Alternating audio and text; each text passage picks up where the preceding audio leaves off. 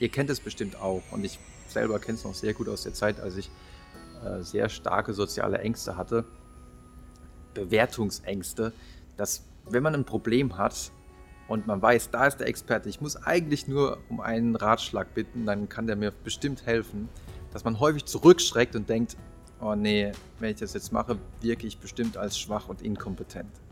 Wie sich aber zeigt, und ich habe wirklich sehr viele Studien zu dem Thema gelesen, auch für das Angstbuch, ist das wie bei vielen psychischen Problemen in dem Moment so, dass man ein falsches Bild der Realität hat. Also, und an diesem falschen Bild scheitert man leider oder scheitert man logischerweise.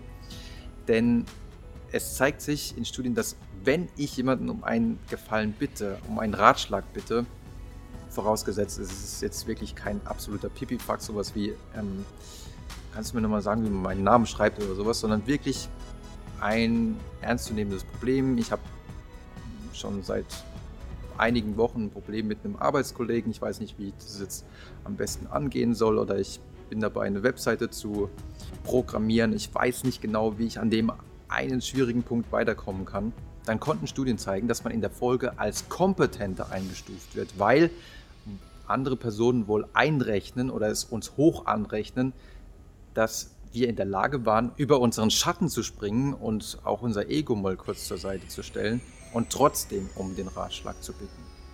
Aber man wirkt in der Folge nicht nur kompetenter, sondern auch die Wahrscheinlichkeit, dass die anderen einem dann noch weiterhelfen in Zukunft, die steigt auch.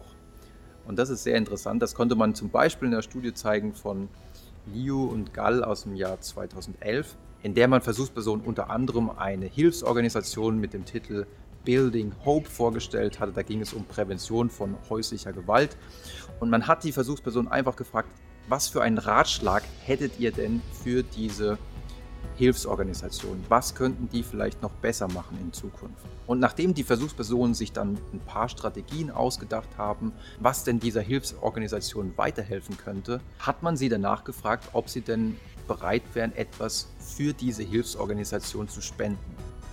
Und diejenigen, die Ratschläge entwickelt hatten für die Hilfsorganisation, spendeten tatsächlich im Durchschnitt 46 Prozent mehr Geld an diese Hilfsorganisation. Und diese Ergebnisse stehen in sehr gutem Einklang mit dem sogenannten Benjamin Franklin-Effekt, also einem sozialpsychologischen Phänomen, dessen Namen tatsächlich auf den Gründervater der USA oder einen der Gründerväter der USA zurückgeht, nämlich auf Benjamin Franklin, der in seiner Autobiografie beschreibt, dass er, als er einmal ein Problem hatte mit einem äh, politischen Kontrahenten, der im Parlament immer gegen ihn gestimmt hat und irgendwie alles boykottiert hat, was er initiieren wollte, seinen Kontrahenten einfach um ein Buch aus seiner Bibliothek gebeten hat und gesagt hat, hey, ich weiß, bei dir steht dieses seltene Buch.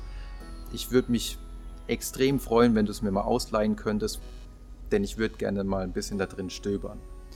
Und das erstaunliche Ergebnis davon war tatsächlich, dass der Kontrahent, der vorher noch nie mit ihm gesprochen hatte, ihn später dann im Parlament tatsächlich auch sehr freundlich begrüßt hat und ihm auch in Zukunft immer sehr, sehr höflich gegenüber trat und ihm auch in Zukunft bei vielen Projekten unterstützt hat und sogar bis zum Tode einer seiner besten Freunde wurde. Ich könnte mir vorstellen, dass da noch ein anderer psychologischer Effekt am Werke war, nämlich die Tatsache, dass der Kontrahent gemerkt hat, oh, Franklin scheint ja ähnliche Interessen zu haben wie ich, weil der scheint sich ja für das gleiche Buch zu interessieren. Und das ist auch etwas, was natürlich verbindet. Aber in die sozialpsychologischen Lehrbücher hat diese Geschichte gefunden, weil man davon ausgeht, dass dadurch, dass der Kontrahent ihm einen Gefallen getan hat, er sich unbewusst natürlich auch wahrscheinlich die Frage gestellt hat, Moment mal, warum habe ich ihm diesen Gefallen getan?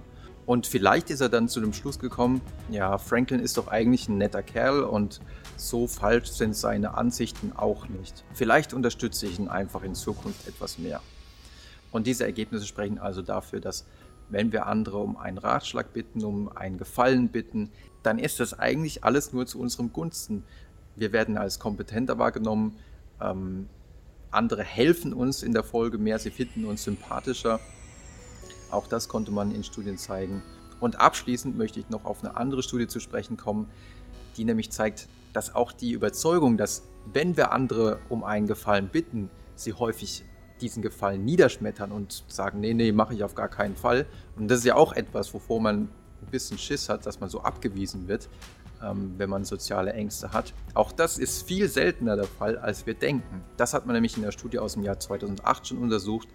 Da hat man nämlich einfach Probanden gefragt, ja, wenn du diese oder jene Frage stellst, diese Bitte vorbringst, was denkst du denn, wie häufig wirst du abgelehnt werden oder wie häufig werden die Leute drauf eingehen auf deine Bitte? Und dann hat man sie gebeten, diese Bitte auch einfach vorzubringen, also es wirklich zu machen. Und es zeigte sich wirklich eine erhebliche Diskrepanz zwischen dem, was man dachte, wie häufig andere auf die Bitte eingehen und dem, wie, sie, wie häufig sie wirklich drauf eingegangen sind. Und der Grund dafür, warum wir häufig da mit unserer Einschätzung falsch liegen und denken, ja, die anderen werden uns weniger helfen, als in Wirklichkeit, ist, dass wir bei den anderen nur überlegen, welche Kosten hat denn die andere Person, wenn sie auf meine Bitte eingeht. Also wenn ich zum Beispiel sage, hey, kannst du mir mal zwei Euro leihen, weil ich brauche ein bisschen Geld für den Bus, dann überlege ich mir, ja, die andere Person hat jetzt die Kosten von zwei Euro. Aber worüber ich nicht nachdenke, sind die Kosten, die die Person hätte, wenn sie meine Bitte ablehnt. Die andere Person möchte ja vielleicht ein gutes Verhältnis zu uns haben. Und demzufolge würde es ja auch Kosten mit sich bringen, nämlich die Tatsache, dass sie denkt, hm, vielleicht mag der mich jetzt nicht mehr so arg, weil ich seine Bitte abgelehnt habe. Und diese Kosten, die man hat, wenn man eine Bitte ablehnt, die rechnen wir häufig nicht mit ein und deswegen überschätzen wir häufig die Wahrscheinlichkeit, dass unsere Bitte abgelehnt wird.